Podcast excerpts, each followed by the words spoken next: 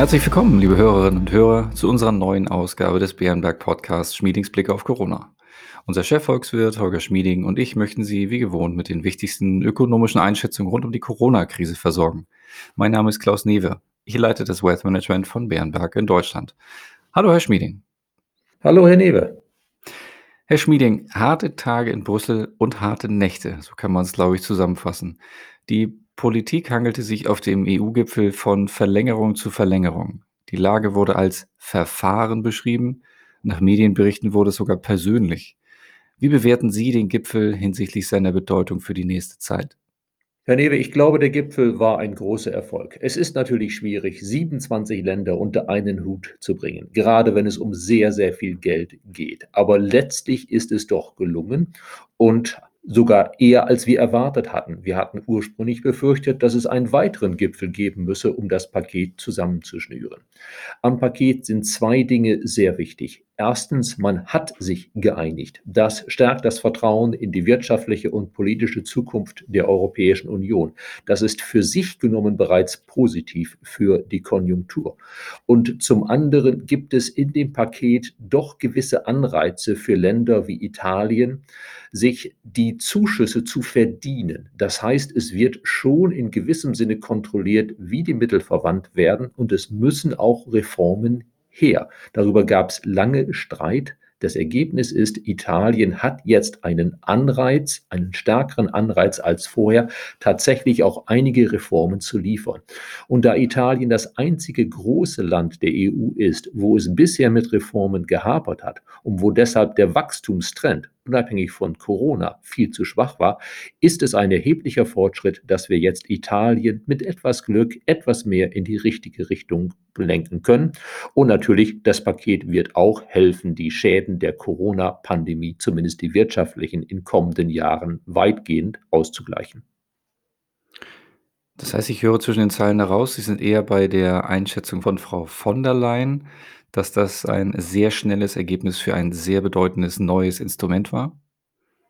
Ja, eindeutig, das ist ein sehr schnelles Ergebnis gemessen daran, dass wir 27 Länder haben und die Sache neu war. Wenn es sein muss, kann Europa dann doch handeln.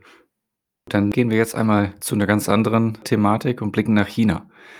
Im ersten Quartal dieses Jahres war Chinas Wirtschaft um steile 6,8 Prozent geschrumpft. Der stärkste Verfall seit der Aufzeichnung von Quartalszahlen, immerhin seit dem Jahr 92. Doch alle Zeichen stehen auf Hoffnung, nachdem zwischen April und Juni 3,2 Prozent Wachstum verzeichnet werden konnten, mit positiven Ausfuhrzahlen, die um 0,5 Prozent höher lagen als im Vorjahreszeitraum. Experten mahnen hinsichtlich der V-förmigen Erholung jedoch zur Vorsicht. Einige Institute verweisen auf unzuverlässige Arbeitsmarktdaten und halten eine Arbeitslosenquote von 10 Prozent für realistischer als die offiziellen 6 Prozent. Rund 100 Millionen Menschen könnten von Lohnkürzungen zwischen 10 und 50 Prozent betroffen sein. Herr Schmieding, müssen Chinas Wachstumsprognosen mit Vorsicht betrachtet werden und wie ist Ihre Prognose? Ja, Herr Newe, die chinesischen Zahlen müssen immer mit großer Vorsicht betrachtet werden. Das ist zum Teil, dass man sie politisch in eine Richtung lenkt, zum Teil ist es einfach, dass man in dem Land immer noch nicht in der Lage ist, wirklich richtige Zahlen zum Bruttoinlandsprodukt genau zu berechnen, wie das bei uns der Fall ist. Auch bei den Arbeitsmarktzahlen ist große, große Vorsicht geboten. Aber insgesamt stimmt wohl, dass China sich relativ schnell von der Pandemie erholt. Es hat ja, nachdem es anfangs viel falsch gemacht hat, dann hart reagiert und die Pandemie relativ schnell halbwegs unter Kontrolle bekommen. Wir denken also, dass die chinesische Wirtschaft nach einem gewissen Durchhänger Anfang diesen Jahres doch für das Gesamtjahr ein Wachstum erreichen kann von 2,5 Prozent. Anderswo sprechen wir ja von Schrumpfungsraten, nicht von Wachstum. Und dass China im kommenden Jahr 2021 sogar um 5 Prozent wird zulegen können in der Wirtschaft. Dabei hilft es China, dass die Regierung einen großen, großen Stimulus in die Konjunktur reingepumpt. Das sind klassische Programme, da wird in der Infrastruktur investiert, da werden mehr Kredite vergeben.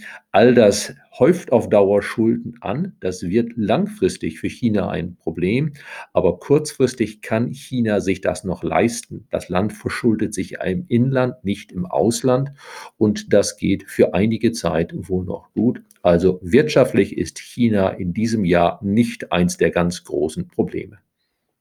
Dann springen wir jetzt noch einmal zurück nach Europa, aber zum anderen Thema.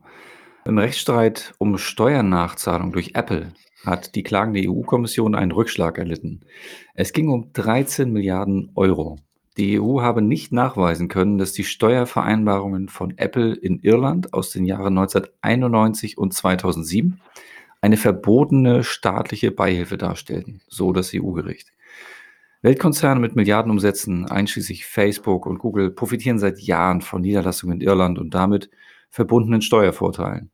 Wie könnte aus Ihrer Sicht ein Kompromiss aus fairer Besteuerung und der Schaffung attraktiver Marktbedingungen für Großkonzerne aussehen?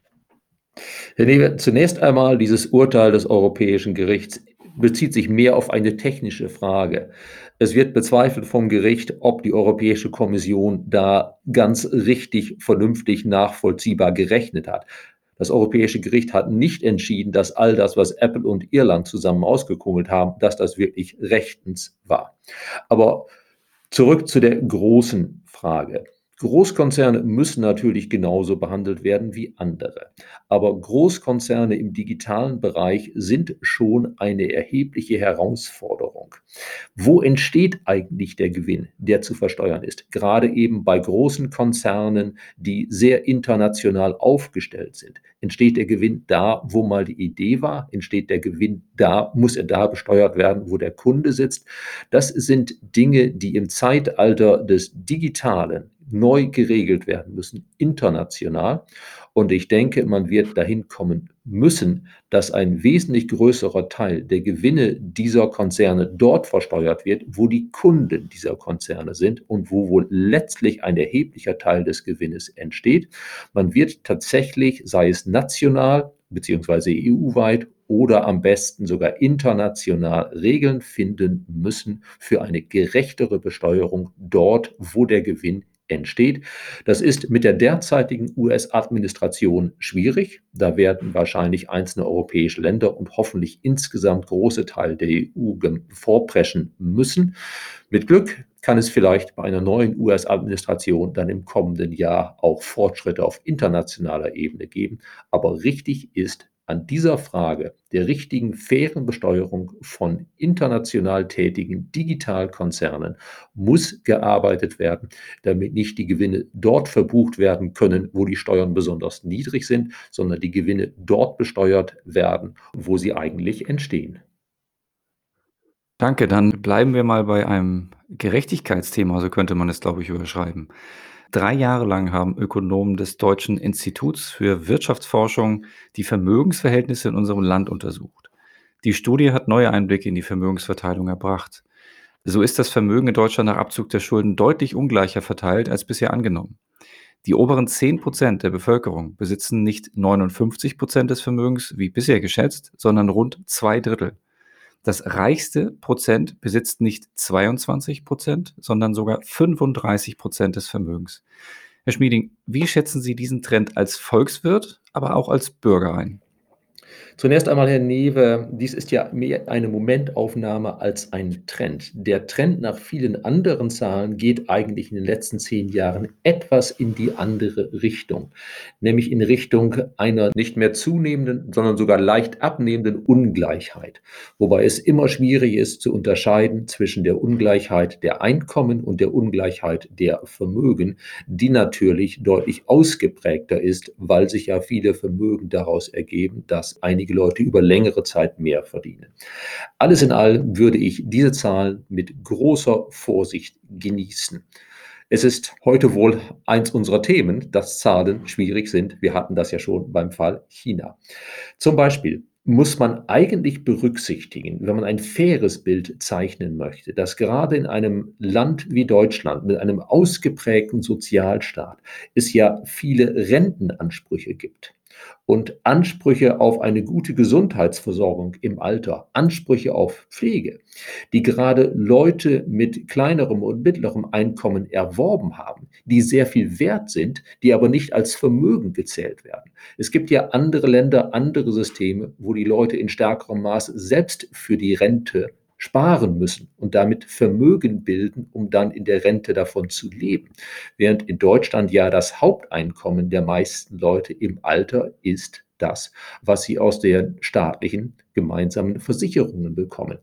Wenn man also diese Rentenansprüche, die man erworben hat, und die Ansprüche auf gute Gesundheitsversorgung, die man erworben hat durch seine Beiträge, zum Vermögen dazu rechnen würde, wäre die Verteilungssituation bei uns deutlich weniger ungleich. Sie wäre immer noch ungleich. Das ist ein Zeichen aller Wirtschaftssysteme. Das hatten wir auch im Kommunismus. Wir denken an die Nomenklatura. Aber Deutschland fällt im internationalen Vergleich nicht auf als ein besonders ungleich strukturiertes Land. Erlauben Sie mir eine Nachfrage, denn solche Zahlen sind dennoch immer wieder Anlass auch für möglicherweise politische Bestrebungen, die aufkommen können. Wie würde die deutsche Wirtschaft auf neue Steuergesetze reagieren, besonders in Bezug auf die sogenannte Reichensteuer oder die Erbschaftssteuer?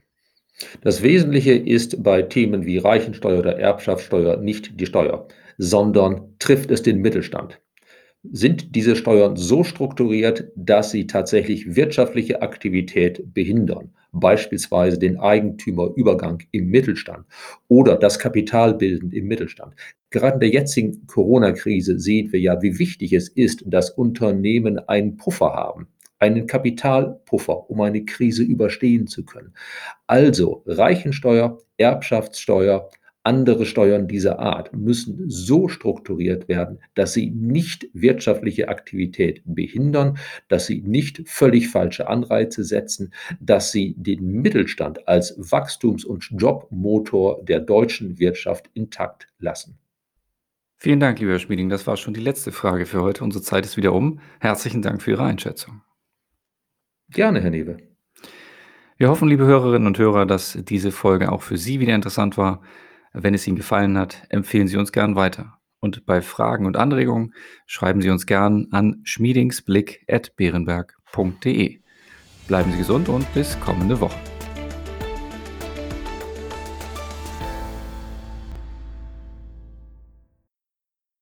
Wichtiger Hinweis: Bei dieser Information handelt es sich um eine Marketingmitteilung. Bei diesem Podcast und bei Referenzen zu emittenten Finanzinstrumenten oder Finanzprodukten handelt es sich nicht um eine Anlagestrategieempfehlung im Sinne des Artikels 3 Absatz 1 Nummer 34 der Verordnung EU Nummer 596-2014 oder um eine Anlageempfehlung im Sinne des Artikels 3 Absatz 1 Nummer 35 der Verordnung EU Nummer 596-2014 jeweils in Verbindung mit 85 Absatz 1 WPHG.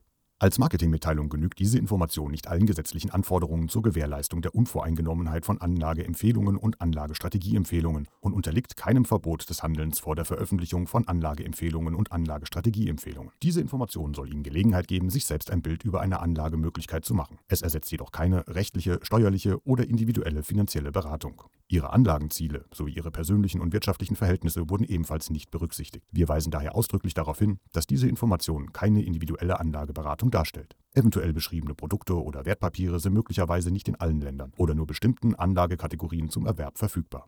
Dieser Podcast darf nur im Rahmen des anwendbaren Rechts und insbesondere nicht an Staatsangehörige der USA oder dort wohnhafter Personen verteilt werden. Diese Information wurde weder durch eine unabhängige Wirtschaftsprüfungsgesellschaft noch durch andere unabhängige Experten geprüft. Die in diesem Podcast enthaltenen Aussagen basieren entweder auf eigenen Quellen des Unternehmens oder auf öffentlich zugänglichen Quellen Dritter und spiegeln den Informationsstand zum Zeitpunkt der Aufnahme wider. Nachträglich eintretende Änderungen können in diesem Dokument nicht berücksichtigt werden. Angaben können sich durch Zeitablauf und/oder infolge gesetzlicher, politischer, wirtschaftlicher oder anderer Änderungen als nicht mehr zutreffend erweisen. Wir übernehmen keine Verpflichtung, auf solche Änderungen hinzuweisen und/oder eine aktualisierte Information zu erstellen. Frühere Wertentwicklungen sind kein verlässlicher Indikator für die künftige Wertentwicklung. Zur Erklärung verwendeter Fachbegriffe stehen Ihnen auf www.bärenberg.de/glossar ein Online-Glossar zur Verfügung